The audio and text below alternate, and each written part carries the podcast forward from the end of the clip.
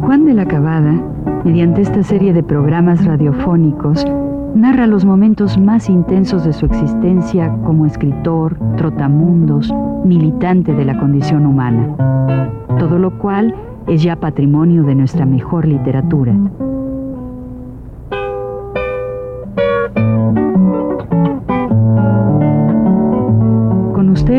Juan de la Cabada.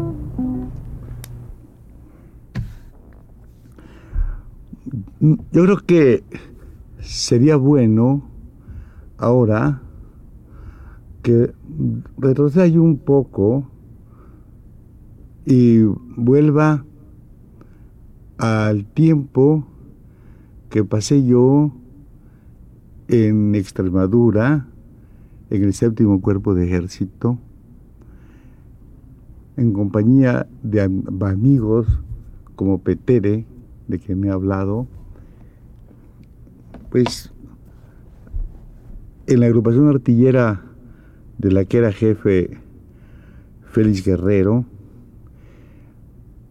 los lugares de Malpartida Serena, en lugares como Magacela, Villanueva, Villanueva de la Serena y todos otros pueblos que recorrimos nosotros, ¿no? En el tiempo que estuvimos allá. Pues eh, eh, en Castuera, como dije antes, la otra vez, pues eh, también tenía que estar porque mis amigos, es decir, el jefe de guerrilleros allí era un compañero que se llamó, no vive, ha muerto, David Serrano, aquí en México, y allí se llamaba Miguel Julio Justo. Desgraciadamente, este compañero, le decíamos el Chivo Serrano, muere aquí después de estar, de luchar ahí, de combatir verdaderamente con muchos peligros y salir pues bien librado de todo, muere aquí atropellado por un camión. Es una de esas ironías de la vida, ¿no? Que a veces lo, lo ponen a uno un poquito a pensar una serie de, de cosas acerca de la existencia humana. Estando yo allí en, el, en, en este lugar, pues lo que nos importaba, como dije, creo que otra vez, era naturalmente, pues, con, sobre todo cuando trabajábamos con el chivo, el trabajo que hacíamos un poco allí, como que lo que se llama comisario de cultura. O sea que nosotros este, tratábamos de, pues, de los compañeros, eh, pues, a los milicianos, los guerrilleros, nos daba mucho gusto lo, poco que le podíamos enseñar a ellos, porque en realidad tenían una gran admiración y un sentido de valoración realmente de, la cultura y muchos también, sobre todo de la poesía. Hay que ver el entusiasmo de ellos por sus poetas, poetas españoles, García Lorca, pues Antonio Machado, Miguel Hernández, y los, y los, que, y los, que más cerca teníamos a veces, ¿verdad? Como Alto Laguirre, como y otros, de todos, ¿verdad? Garcias, Pedro Garcias y otros más, ¿verdad? Entonces, pues, estando con ellos, nos pasaban, hacíamos a veces excursiones. A mí me interesó mucho ir naturalmente a Salamea sobre todo por el recuerdo de aquella obra de Calderón de la Barca, el alcalde de Salamea.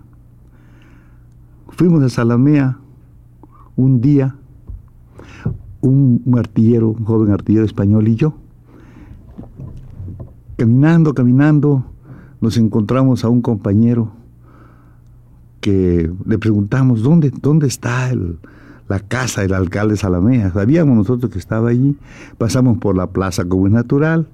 Leímos aquella placa que está ahí que dice, al rey la vida y la tienda se ha de dar.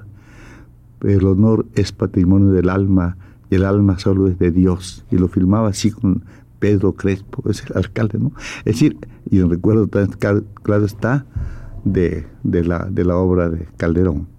Y llegamos a la casa, era, había un poco de frío, poquito, poquito. Era el, ya iba a empezar el invierno. La tarde era un poquito así, bastante gris todavía. Y había una muchacha que estaba al postigo, ¿verdad? Y cuando nosotros entramos, ella recordó, este, como es una vivencia exacta, como si nosotros fuéramos los militares aquellos que llegaron, ¿verdad?, a violarla, muchacha. Y gritaba ella, no está mi abuelo. Es que queremos pasar para ver la, la casa, que no está mi abuela. Y así no pusimos entrar porque ella del postigo vestía de negro, como se dicen ahí, todo vestía de negro. Una muchacha con una, una cara así muy fresca, ¿verdad? Muy fresca y rosada, ¿no? Morena era también, pero con ese color que... Y, nos, gritaba aquello, ¿no? Que no estaba su abuela, que no estaba su abuela. Bueno, nos tuvimos que ir sin poder entrar. Unos pocos tiempo después volví allí y estaba su abuela, como es natural. Ese día sí estaba, era un domingo cuando volvimos otro día. Y esta vez, pues, la, la señora nos recibió y nos enseñó naturalmente la viga donde se había ahorcado el mal hombre, ¿no? El villano, estaba la viga. Y nos contaba cómo este, habían ahorcado, y contaba cómo lo había, ella pensaba, claro, que llegaban muchos ingleses, decía, llevaban gente y se llevaban, ella creo que les vendía pedacitos de viga, ya la viga estaba gastadita, iba vendiendo los pedacitos de la viga, ¿verdad? Astillas, astillas, astillas. A nosotros nos regaló las astillas, no sé para qué, pero nos regaló, se quedó con ellas Félix Guerrero. Y claro, como yo le decía que iba a regresar, para ellos América es una cosa en la relación ellos piensan que todo es unido, ¿no? Como si fueran todas provincias, vamos. Ellas no piensan que las distancias. Entonces me dijo ella así, muy un poco así, ah, hace tiempo, dice, que no escribe mi nieto, no escribe. Hemos estado escribiendo y no nos contesta. Está él en Uruguay. Si ustedes lo ven por allá, que díganle que me dio un papelito que su abuela y que le escriba esta, a la casa que ya sabe cuál es y me dio el papel con el nombre del, del, nieto y yo realmente no me atreví a decirle lo lejos, lo el imposible de ver a su nieto que está en Montevideo, ¿verdad? Y, y, yo vivía en México. Ella, para ella, eso estaba muy cerca, ¿no? México y Montevideo estaban naturalmente al, cabo de la calle. doy dos pasos y llego a Montevideo a su nieto.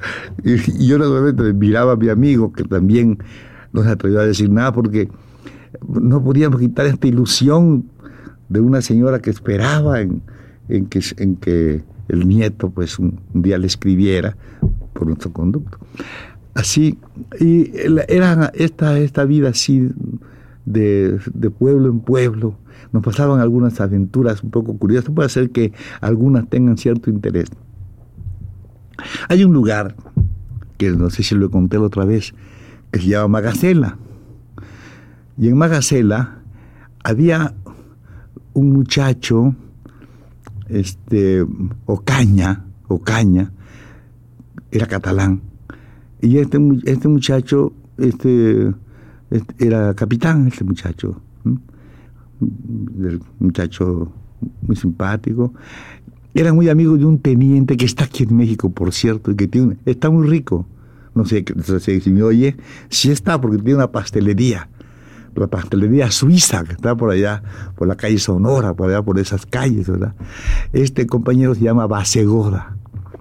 Y él estaba también de teniente y estaba también en este grupo de artilleros y vivía en Magacela. Magacela es, es un, un, pueblito muy pequeño, está encima de una, de una montaña.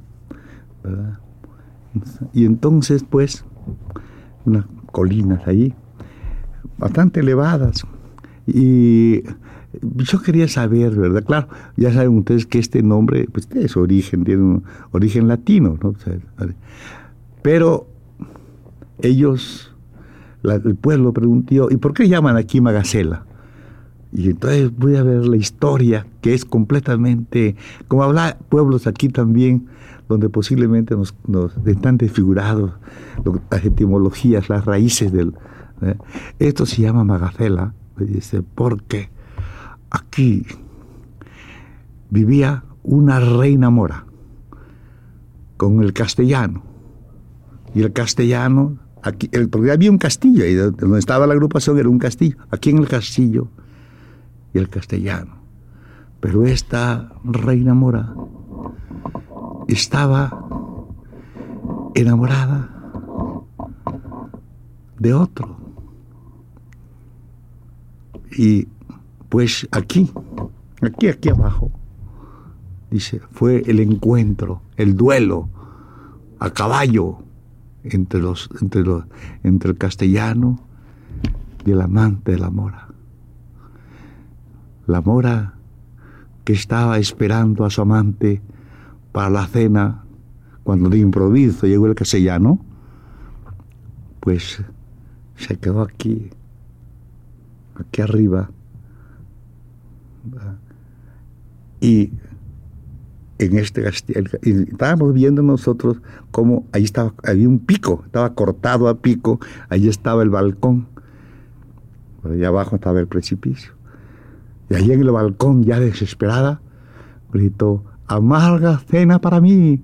Y se tiró. Pero como no hablaba castellano bien, dijo, magacela para mí. Por eso, ¿entiende? El, pueblo se llama así, magacela. Ah, bueno, está bien, Magacela, por amarga cena. Ah, bueno, muy bien, señora. esos cuentos así eran muy graciosos. De repente nos mandaban a lo que se llamaba requisar y tuve yo que ir acompañar precisamente a Basegoda con un grupo, el teniente, a, requisar algo que sirviera para la agrupación artillera y que no le sirviera a, a, una, a, una, a, una, a un lugar donde fuimos a un cortijo, ¿verdad? cortijo de, una, de lo que se llama aquí pues un hacendado, vamos, el señor tiene aquí un campesino rico, rico, rico, ¿verdad? Con una casa y que se, había ido, porque pues, la guerra viene y ellos, ellos abandonan el lugar, pero siempre se quedó ahí una especie de mayordomo, un señor que estaba cuidando la cosa, tal vez por cuenta del, del propietario, del finquero, del, cortijo aquel. Llegamos y ahí tenían refugiadas algunas familias. Y claro está, había cosas que se necesitaban, escritorios, por ejemplo, algunas mesas que se necesitaban, algunas cosas, pero en España se hicieron estas cosas no como lo hubiéramos hecho nosotros en la revolución, ¿verdad? En muchos casos también eran, eh, tenían otro sentido. Vamos a suponer, yo voy por en un tren, vamos a, vamos a hacer una digresión, voy en un tren y estaba molestando la vista una cortina y le dije yo a uno de los, mira, este, rompe eso, hombre, para ver. Y me dice, no, no, no, no, no, no, no lo rompemos, vamos a ver cómo arreglamos esto, porque como esto es nuestro, ellos pensaban que cuando ya este, la revolución la revolución social, pensaban cuando acababa la guerra, esto era patrimonio del pueblo, no, no una cosa yo pensaba que si fuéramos con Pancho Villa o con alguno de nosotros, ahí una, rompíamos inmediatamente cristal y todo para solucionar de momento el, el problema que traíamos. Pero ellos tenían otro sentido de esta guerra y nosotros lo respetábamos mucho. Entonces con, ese, con eso ellos iban y, y preguntaban, ¿no? ¿Necesitan ustedes esta mesa? Las señoras decían, no, no, estábamos cuarto por cuarto. Pues bueno, este ropero pues sí, se queda. Este escritorio, no, no, pues llevábamos el escritorio. Vamos así dando cosas que no necesitaban las personas que estaban albergadas en ese sitio, que estaban refugiadas allí, porque eran, eran guarderías, estaban ahí como... Y ahí pues porque claro, la gente campesina tuvo que salir, la guerra, después la guerra, y, muchas eh, salieron de esos pueblos, emigraron a otros pueblos, y ahí se, en estos cortijos se, se, les, eh, se les albergaba. Y claro, íbamos pidiendo así, pero uno de ellos, uno de los, de los camaradas, de los milicianos, de los soldados, me dijo, este, oye, este, ¿por qué no llevamos este perchero? Y el perchero era uno de esos percheros que tiene, que es una cabeza de ciervo, una cabeza de, un venado grandísimo, un ciervo, mejor dicho, con muchas, con muchas ramificaciones, una gran cornamenta, ¿verdad? Ahí estaba para... Y yo digo, no deja eso, le dije yo, deja la cornamenta, vamos a llevar cosas más prácticas. Pero es bonita, digo, sí, pero eso que se quede, esa cornamenta se le quede al, al, burgués que vivía aquí. Le dije, eso es para él, su cornamenta, déjasela, ¿para qué lo queremos? Yo lo dije con dos sentidos, pero él dijo, sí, no, pues no. Y de repente, pues, pero aquel se empeñó, dice, hombre, ya llevamos, ¿no? Le dije, bueno, pues llévala. Pues, sirve de todas maneras, porque sirve para poner para la, ropa y eso, ¿no? Y, pero en esto el, el, el, el mayordomo de ahí viene y ya empieza a ofender, ¿no? Os lleváis aquí las cosas, yo no sé qué, se da un recibo, está requisando esto, le dije, y no es cuestión de esto, ¿no? Nada de eso. Le dije, mira muchacho, mire, mire señor, un señor Yaglan, mire, le dije, compañero, mire, si usted estuviera en mi país y yo estuviera sirviendo o estuviera o fuera un, un, un oficial, ¿verdad? Un soldado cualquiera también de la fuerza de Pancho Villa, usted no vivía. Decir eso yo y sacar todas las pistolas que yo le ejecutaba, ah, pues no, por favor, no lo vayan a tocar, ya porque, ya porque ellos querían ya liquidar a Dios, que tenía, se pegó un susto espantoso. entonces yo tenía naturalmente que decirles que, pues que respetaran la vida porque que no vayan, que no imitaran esta, esta cosa. Entonces ellos, claro, muy, muy bien, pero vamos, toda, toda esta, quiero decir con esto que la, la, guerra de España, con todo lo que costaba, sí, eh, sí, era, era desde luego un sentido completamente distinto que el que nosotros hubiéramos tenido en esta revolución. Por eso, cuando yo hablo de que si hubiéramos triunfado, hubiera sido un milagro. Voy a contar por qué en otro, en otro, en otro programa esto era verdaderamente un milagro.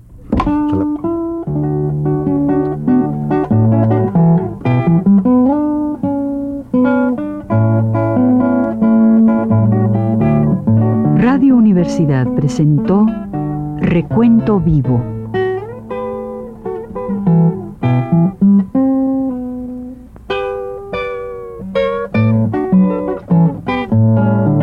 Mis décadas por Juan de la Cabada.